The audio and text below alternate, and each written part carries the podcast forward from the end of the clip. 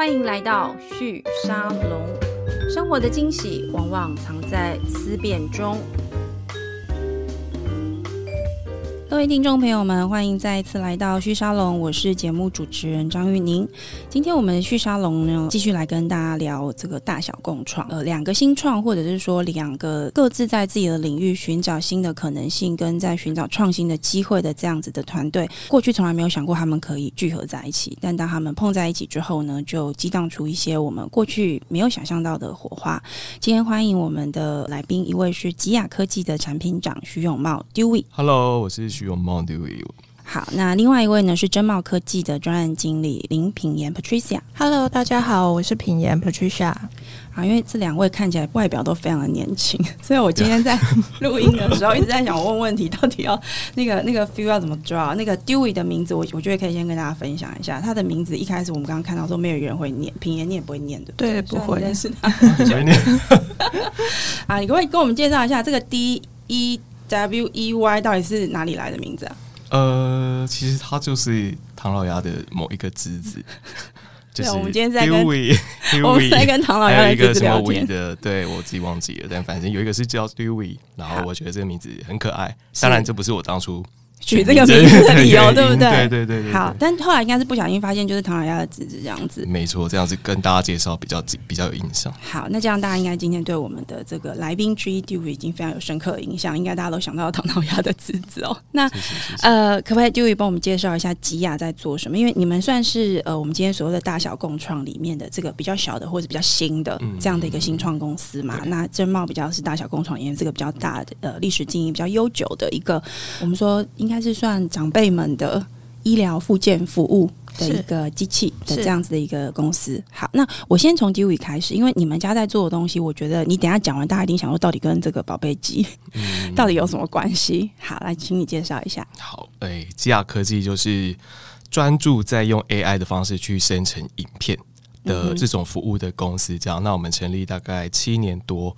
然后可以存活到现在，其实某个程度上也觉得不容易了。是对，然后我觉得也就是试求，就是刚好市场慢慢接受影音这件事情，就是整体上的行销服务已经开始从文字转成图片，又转成影音。对，没错。到这种就是这个，我觉得是趋势所进，所以我们。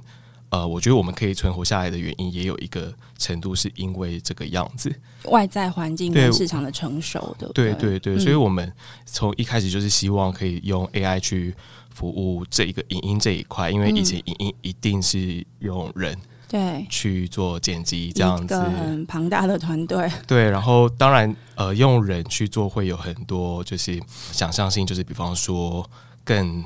深入，嗯，然后或者是更精致这一个方面，嗯、但是慢慢的就是随着市场越来越多影音的需求，其实大量的影音跟快速的影音这一件事情并没有被服务到，嗯，对对对，就是大家希望看到的资讯呈现已经。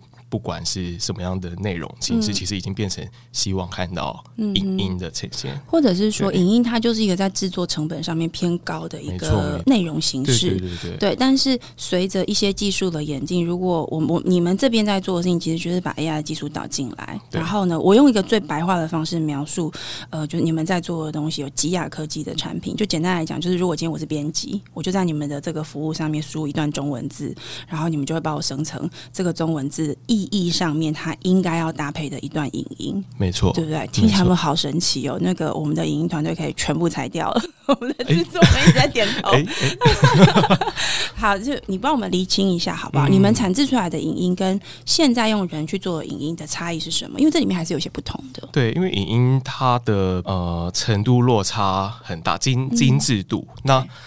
我觉得我们其实偏向的比较像是从呃资讯类型的影片开始，嗯，那当然我们慢慢研发到现在，就是也希望让这样子的资讯类型传递讯息类型的影片，就是可以越来越更好看，所以我们现在就加入了新的。就是比方说虚拟主播的东西，对。那一开始我们当然像运营讲，就是我们用文字输入，然后可以自动生成一个影片。那这个就是我们文字呃透过 AI 然后去 summary 它出来出现的一些就是关键字或者是关键语句，对，我们把它浓缩成一个小小的呃，我们就直接把它当成是一个 script，就是脚本，嗯、对，然后用这个脚本去搜寻合适的图片或者是影片，然后我们把它透过这样的顺序去把它集结起来，就是集合起来，组合起来，对，组合起来，然后再搭配它本来就是我们 summary 到的那些 script 当做脚本文字，就是类似字幕的概念，然后我们直接把它自动化合成，是，然后变成一个小小的短片，所以你本来是可能三千。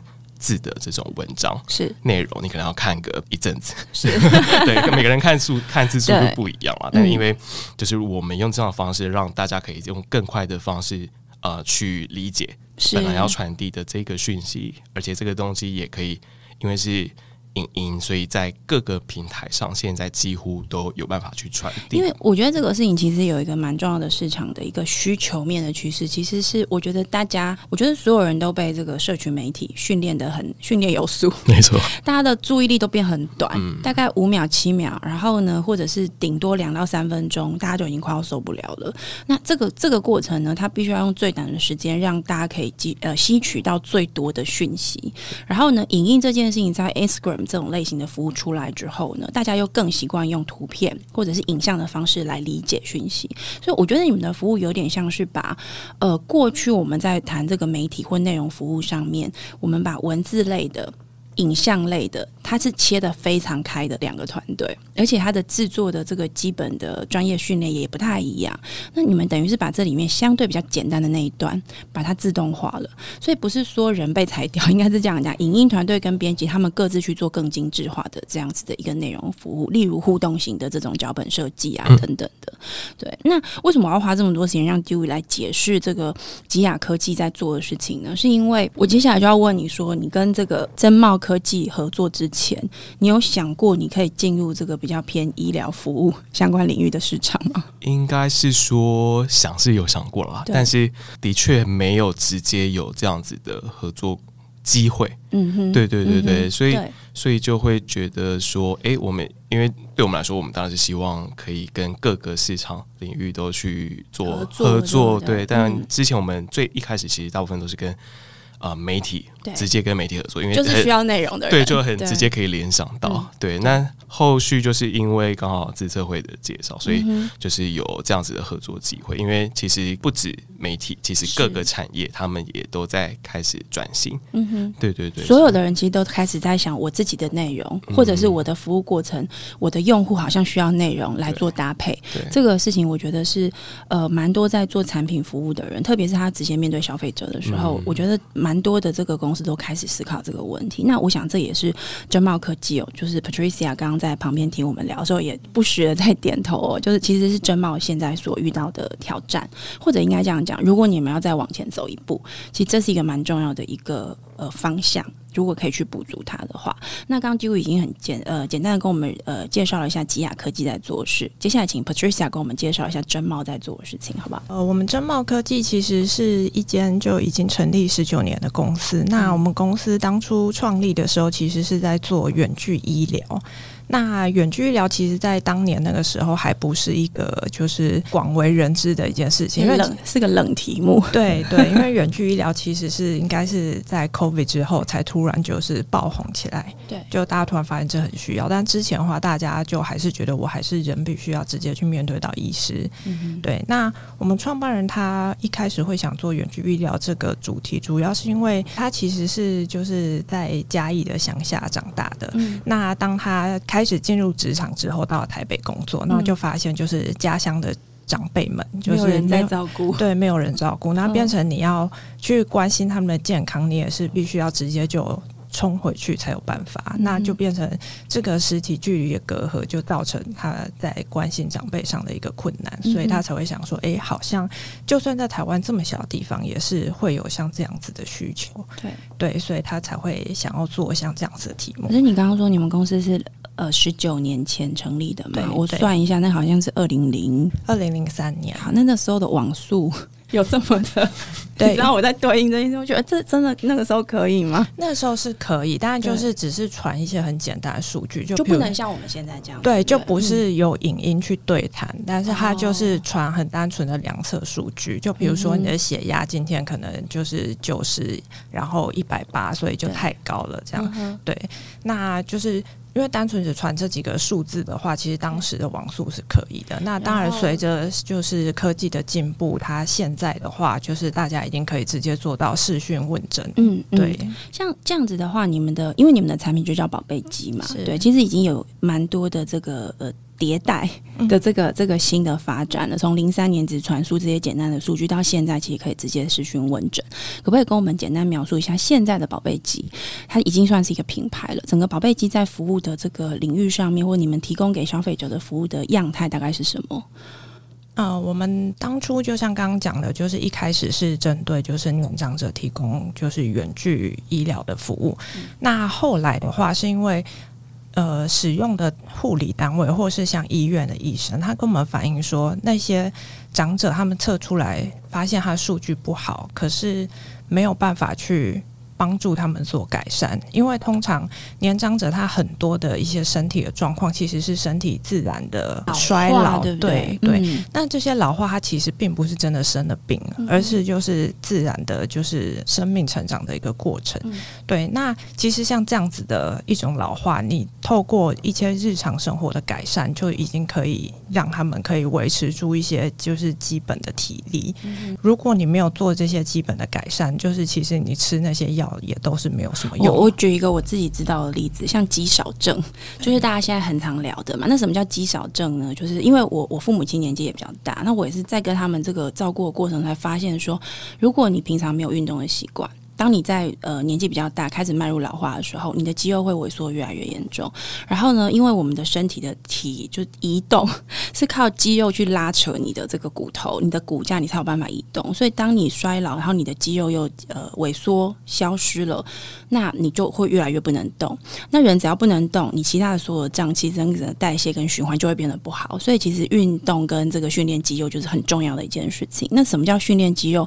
好像就有点类似一些简单的活动。的这些照护就算，对不对？对对，这其实也就是呃，我们公司因为也是已经跟台大医院的加医科就是做了很长期的合作，嗯、那医生也是一直在跟我们强调就是运动的重要性。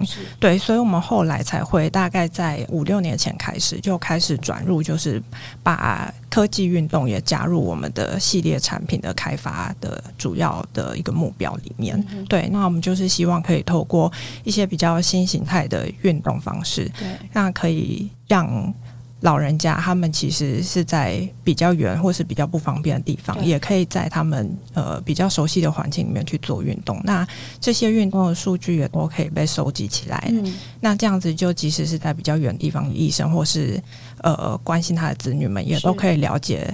长辈他活动的情况，那可以就是增加两边呃良性的互动，那去增进年长者的健康情况。嗯嗯，其实我刚刚听你在讲，我觉得你们算是真的在戏棚下蹲很久的那种，对。因为刚刚讲零三年，那算是一个这个领域算是一个冷门领领域。对，那当然创办人他是因为跟自己的家人长辈之间的这个互动关系而想要往这个方向发展。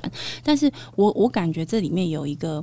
你要撑住的这件事情其实蛮难的，是因为第一个网速在当时就只能传这些简单的资讯。第二个其实是，我觉得那个时候 even 是全球都还在思考，就是说这种透过 IOT 或者是说透过这个呃远端的这样的 device 的数数据收集，它到底能够在医疗服务上面，或者我们说长长照这个事情上面带来什么样子的一个。呃，服务的价值很多人都还不晓得，因为你没有用，你就没有办法去发现它的可能性。那你刚刚在讲，其实某一种过程就是一个发现，就是说医生看到了，他拿到数据，他就想说，嗯，这个血压不是很好，那你又不能干嘛？你不能打电话去跟那个爷爷说，或者跟那个奶奶说，哎，你血压不太好哦。那下一步呢，叫他吃药吗？他又不能在那边就拿到药，或者说你除了给他吃药，还有没有别的可能性？那我在听你刚刚描述这一段的时候，很明显你们在服务上面慢慢的就会有一些内容的需求跑出来了，因为你必须要开始喂你刚刚讲这种运动科技类的东西在宝贝机里面嘛。这个是五六年前的时候开始，我我感觉这好像也跟当时的一些运动科技的这个领域的专业开始兴起，其实也有一点点关系。所以你们有一点是在这个领域上就是一直走。方向不变，但是也在找就是需要合作的对象进来。那跟吉雅这边的合作，可不可以跟我们描述一下他们在做的事情跟你们在做的事情的关系是什么？其实，在我们提供这些长者运动服务的过程中，有发现就是。长者他们其实还是很喜欢跟人互动的，嗯，对，所以就是虽然我们机器上面本来的一些使用者界面就已经有做了一些图画或是一些呃简单的小动画的方式去提示他们就是运动做的怎么样了，但是就是我们会发现，在不同的场域，如果只是机器摆在那边，跟有志工在的场域，就是有志工在的场域非常明显，那些长辈他们使用的意愿就对提高很多。那这也会表现在他们运动的成果上，嗯哼，对，所以但是又考量到，其实你的服务人力并没有办法就是这么样的充足，可以去在每一个的地点都都可以有这样的人可以一直顾在那边，是。对，所以就会觉得，诶，那如果是在机器上可以增加一些让使用者觉得有互动感的一些东西，嗯，这样子的话，可能可以去增加。那些使用者他们的黏着度是，所以吉雅这边那时候了解了，就是说，就因为你们知道了真茂这边在做的事情之后，你们怎么样去思考，你们能够提供给他们的可能的解方是什么呢？嗯，因为我们那时候其实就刚刚有提到，我们已经有在做就是虚拟主播这一块，对对，这个是我们近近年来就是吉雅科技除了影一般的，我们想刚在聊的这样子的影音组合之外，没错，然后就是有另外一个人。在旁边解说，嗯，比方说新闻内容或者是文章内容，对，那这个就刚好跟真茂刚刚讲到的，希望有一个像是照护员，一个互动的角色在在那里，没错没错，在旁边，然后提醒呃跟你说呃，比方说跟你说你今天运动的状况如何，然后或者跟你提醒你说，哎，你今天可能做的不好，你可能要再加油，或者是你今天做的很好，我给你一些鼓励，是。那像这样子的互动，刚好就觉得说，哎。好像就是彼此双方有 match 到，嗯，就是这样子的，就是互动方式。他们刚好呃需要这样子的人，但是他们也不可能就是像说一定呃每一个场馆都有一个都有照护员一直在那边，那也 有点违反他们一开始的 初衷。这感觉就跟原本的服务有点倒过来。对对对对对，所以就会觉得说，哎，那这样子好像双方从这一个角度是有办法去。呃，进行合作的这样子，对。所以后来你们提供的服务产品，可不可以跟我们说明一下？嗯，其实就是像刚刚那样说，就是透过他们提供给我们的数据，就是因为他们是有那些可以量测的数据嘛，那些运动器材其实当下都会有量测数据或者是累积的数据。对，那那些数据直接可以传到系统，然后告诉系统说，这位运动的人他表现的如何。那如果表现的不好，我们直接到后台。就是就是到资料库会直接，便是说这个人状况不好的话，那我们就会跳出，比方说他状况不好，那请你再继续加油。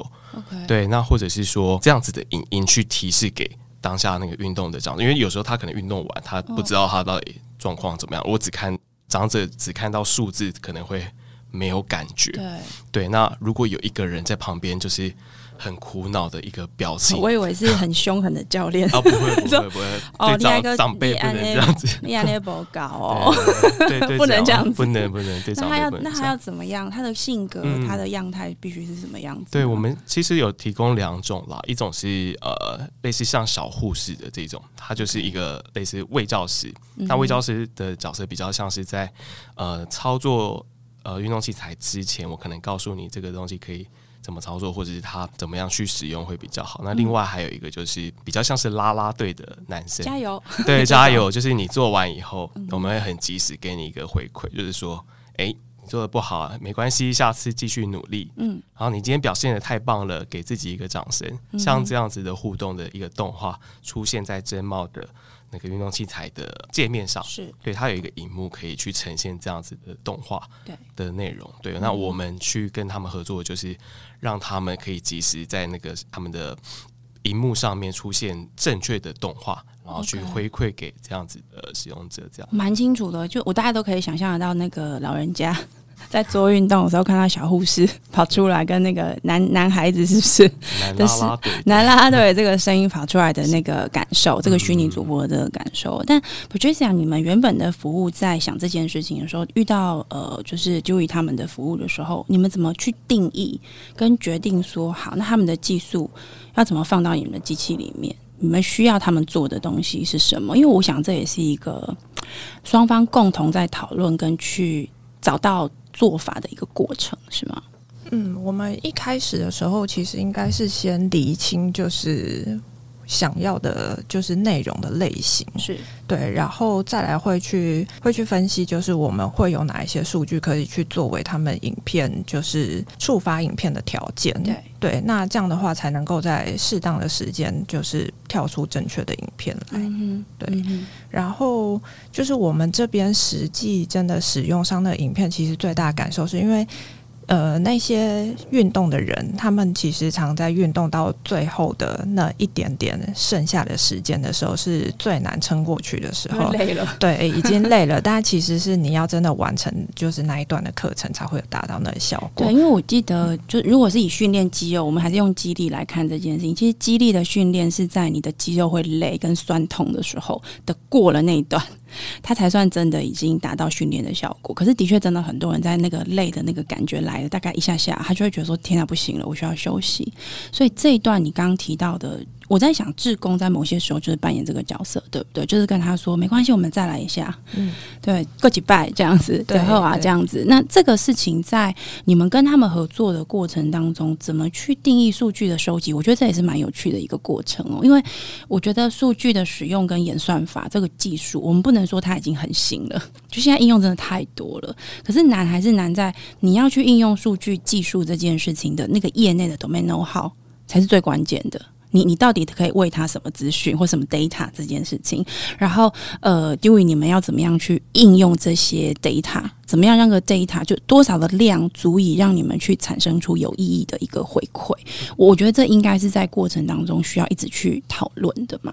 那刚刚 Patricia 你有提到，就是说你们也在定义这件事情，可不可以跟我们分享一下？就是说两位在合作的过程当中，在数据怎么收集以及数据怎么演算这一段过程，有遇到什么样子的挑战，或者来来回回思考，说到底要怎么样把它做出来吗？主要可能会是在就是数据的种类很多，但是是怎么样子的数据可以适合在影片的表现上，它让那个影片是显得比较有意义的例子吗？比如说像是在你做运动的过程中，就是你实际完成了那一整趟，但是我们其实最关键点，就像刚刚提到的是在于它最后剩下那一点点的时间，嗯，对，所以。其实我们重要的会去就是想要了解他那个使用者他是不是累了的这件事情，其实是你从一般的数据上不容易去观察到的。对，所以变成我们会想要去知道的是他的动作的速度是不是比一开始变慢了一点。OK，对，如果他的动作有变慢的情况，那就觉得诶，他可能是累了。所以这个时候就是对应出来，就是要鼓励他，就是在要赶快出来了。对对，嗯哼，就是像这种的就会。是跟一般就是你单纯只是告诉你说，哎，你这一次整趟运动做了多少是比较不一样的。那这一段的辨识是你们这边做，还是由吉雅这边进来协助，一起去找到这个辨识的点？呃，应该算是我们自己也有去针对我们本来的数据，再去做一些更深一层的分析，才可以找到像这样子的数据。因为这是属于你们这个领域的 domain know-how 嘛，对，对不对？对嗯哼。那 Dewey 你们在跟呃这个真茂合作的过程当中，像我们刚刚举的这个例子，我觉得这个对很多人来说都蛮好理解的。那你们是从做内容、提供内容起家的。嗯这个中间的这个合作过程，你们怎么样去定位自己的角色？然后你们做的事情，或者你们提供出来的产品，跟过去在做的东西有什么不一样？我们定位自己的角色，其实就是协助嗯，嗯，对，协助说，因为。的确，像刚刚说的，就是这是有 domain know-how 的东西。然后在 Patricia 给我很多数据之前，我也不知道，哎、欸，怎么那么多数据？然后一拿到数据，我就傻眼，就是什么，哎、欸，怎么说分那么多种类这样子？所以其实当初对数据也对了一一阵子。对对对，因为呃，我第毕竟我也可能也是第一次知道某一些数据，我也不知道他们定义这些数据的分类的原因是什么，所以我会需要花一些时间。但是了解之后，我就知道说，哦，呃。分那么细是为了就是根据不同的使用者的使用状况去提供更精细的回馈。嗯哼，对。那所以我们在这样子的角色之下，就是呃，跟 Patricia 他们那边确认说，怎么样以他们的 domain 的话，怎么样的数据是正确的，要用怎么样正确的方式去回馈给那些使用者，然后我们再透过这样子的确认之后的事情，然后去。提供我们做出来更精准的影片。嗯、那同时，我们自己也有，就是因为我们的那个呃，我可以顺便讲一下，就是我们的那个虚拟主播，是。它其实是透过文字，我们一样都是透过文字来表现，对，去分析，然后呃，去分析那那段文字它的语义是。对，然后去表现出他的表情跟适合的情绪，对情绪跟适合的动作，嗯、所以。如果只是单纯透过数据，可能有一点难达到这件事情，因为他的情绪不明，对他可能情绪不一定可以那么明确，所以我们自己有另外再去针对医疗相关的文章去做一些就是 NLP 的一些算是算是 AI 的训练了，嗯、对，先去训练，然后让我们的机呃虚拟主播可以透过一呃一段比较医疗相关的文字，然后可以去表达比较正确的。一个情绪感受，对对对对对。嗯、那透过这样的方式，我们在接收到他们的资料以后，我们就可以比较呃直接的做出比较正确，呃，应该说就是不会有很大落差的现在。现现在。成熟度大概到多少？会不会那个阿公阿妈做到一半，然后他明明已经累得要命了，跑出来的机器人的情绪是跟他说：“哎、欸，我觉得你做的非常好”，而不是安慰他说：“没关系，我们再来。”这样子，就那个情绪的成熟度，或者是这个 AI 它能够达到的辅助的成果，你们觉得大概到什么样的这个百分比？如果最好是一百分，你们自己心中觉得最标标准的方式到哪里？如果我从我的角度是当然当然，我从我的角度，我觉得，因为我其实我们那时候。定义的算蛮明确的啦，所以我觉得应该是有九成以上吧。我自己觉得，就是在也点头，刚是不是很害怕？想说不是啊，如果就是很为难的摇头，该怎么办？答案很好，这样。下个月来。那不是呀，你可不可以从这个角度跟我们分享一下？因为我觉得这个领域的市场它的难度很高。就是特别是你，你明明是要给一个很关怀的、很人际互动之间的这样的服务，可是你又在不得已的状况、资源不足的状况下，特别是你们是以偏乡服务的这个起起源开始，然后到远端医疗嘛，你要用一个机器人去完成人的情绪表达、人的这种沟通服务，我相信要克服的。挑战跟难关非常多，未来还会持续更多。那如果以现在这个完成的这个里程碑来说，你觉得从你的角度，你可以不用管它，因为你家先出去一下。不是，你从你的角度来看，从服务的这个完整度，你觉得你们现在大概达到哪些重要的成果？然后因为这个成果，所以你觉得接下来还有什么难关必须度过？嗯，就目前的成果的话，其实，在我们实际导入，就是他们这个呃，我们称它叫做是数位位教师，是。对，就是导入的这些就是互动的内容之后，其实在呃我们的运动会员他们使用起来就是成效算是蛮好的。嗯哼，从本来的可以达到的运动的程度，到他们导入这些影片之后又可以达到的程度，他们其实大概就是可以提升百分之五十八的运动的。就是当他有那些嗯激励他的影片出现的时候，他们是真的就会愿意继续。对对，对，就是其实那些。些年这样子，他们也算是很很单纯、很可爱。就是有人在旁边帮忙画虾的时候，他们 对就会很努力 一直去做。对，那这跟没有影片的时候就确实是有差，因为没有影片的时候，他就觉得哎，好像就我自己在这边。嗯，对。那但多了影片的时候，因为呃，它实际在使用上，它影片其实是会就是在你整趟过程中，它是会陆续出现的，而且你每一次来用看到影片都是不一样的，对，所以他就会觉得哎，一直都维持它很新鲜的状态。那这也会让他就是很持续的愿意继续再来。五十八的这个提升比例，我觉得很高哎。对，嗯，就是因为他们会真的觉得说，哎，就是你在需要的时间有人跟你搓一下的时候，他就是就可以再往前。是重要的，对，对不对？那如果以后那个虚拟主播是儿子女儿的声音，可能更有效，或者孙子也也可以换成他们的图，好像好像有点恐怖。对，不过这个我觉得也是一种我们说，因为我觉得接下来的十年、二十年，整个世界会发生一个很明显的，就是说人跟非真人之间的这个互动的服务的这个多样性，很明显的会越来越多。像今天两位来跟我们分享了这样的案例，其实就是其中一个很好的例子。我们过去没有想过这件事。那人是很贪心的，我觉得阿公阿妈可能听觉得这个小护士跟这个 你说拉拉队的男孩子的声音久了之后。或者是听他们的这样一种情绪表达久了之后，也许他们会需要更多的东西。那我想对 Patricia 来说，你们在思考你们的产品的未来发展的时候，一定也会希望能够提供更更符合这些。呃，长辈们需要的，因为他们就是大宝贝嘛，所以你们不会叫他宝贝机啊，对不对？对大他们是我们的大宝贝。那随着这个老老龄化的这个趋势越来越呃明显，我相信宝贝机它的市场的需求，或者是说它在应用上面的可能性也会越来越多。那当然，我觉得跟 Dewey 他们的合作是一个初步的尝试。我也蛮好奇的，就是说你们这次这样做完了之后，也会去思考说，那在下一步。还还可以做什么样新的东西嘛？因为比如说以宝贝机来说，我相信你们在市场的铺呃部件跟发展上面，一定会希望能够走出台湾以外的地方。那你如果要走出台湾以外以外的地方，你就会有这个内容上就要又跨语言，对，对于你们来说也是一个新的挑战。我我们来聊聊这个部分的可能性，好不好？我我们先请 Patricia 跟我们解释一下目前你们在市场布局上的想法。呃，目前的话，就是我们现在当然是台湾，就是已经有蛮多的实际使用。据点对，那海外的话，就是在东南亚那边，就是之前有一些去测试的一些场域。对对，那我们目前就是也是有在呃，就是欧美那边，就是透过参展的方式，把我们这样的服务就是介绍给就是当地的一些医疗院所或是一些经销代理商。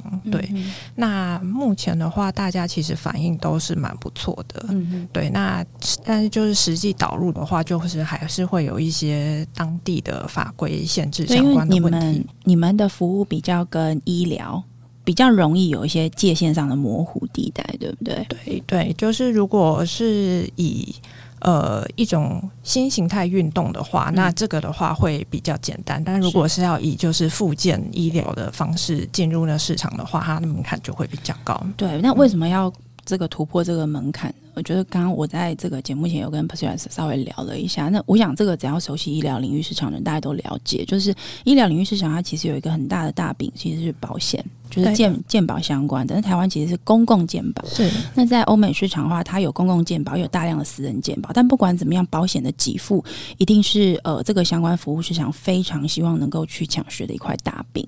那如果你能够通过这样子的一个门槛的话，你才有机会进入这个市场大饼里面，一起去分一杯羹，或者是成为的其中的一个重要的伙伴关系的这个要角嘛。那我觉得宝贝机在服务上面，如果要接下来往那个方向移动，我猜你们在医疗上面的这个。精准度，还有跟医疗院所之间的合作，一定要越来越多。那如果我们用现在在提供的这样子的，我们说虚拟主播还是虚拟啦啦队，呃，卫教师、数位卫教师这样的角色来看的话，如果我要进入一个多语言市场、跨语言的市场，它会有困难吗？或是有没有什么需要在解决的重要问题？主要话应该还是在语音的部分，嗯，对，因为其实像我们本来的 UI 其实就已经有大概对是有多语是大概三四种语言，嗯，对，那就是影音内容部分的话，就会变成它必须要依据每个地域，可能就要做一套不同的内容，对，对，这个的话可能会是就是比较耗资源的部分。这个我们就来请教专家 Dewey，你觉得这个事情在推动上面难度有多高？我觉得这是现在蛮多在做内容的人都蛮好奇的事。嗯，如果是说语音的部分，嗯、多国语音的部分，这个对我们来说反倒是没什么问题。哦，真的对，其实只要有内容，因为我们其实我们做的事情是让它念出来。嗯哼。对，那这个东西其实就是文字转语音，这个其实技术在已经很多，哦、其实蛮多，对，算算蛮成熟。就是不管是 Google 或者是那个 Microsoft 的 Azure，它其实都有在做这一块，而且。训练的真的是越来越好，真的真的训练的越来越好，所以我们其实呃，我们的服务本来就有串接这样子，所以我们其实本来就有做多国语系，嗯哼，对，就是除了台湾，然后东南亚，就是呃，我们我们自己市场也有打到东南亚，就是越南啊，然后呃，马来西亚，然后印尼、泰国，嗯然后现在日本。其实我们也都有做。那这个东西就是，如果是光说语音的部分，其实对我们来说是呃，蛮刚好，我们可以帮忙解决 这一块，对，就是有点像无缝接轨就可以处理。直接，也就是说，现在这个等级的已经做好的这个第一阶段的产品，嗯、它要同时多语化，对，其实是已经可以直接进行的。可以。那你觉得会有其他的挑战吗？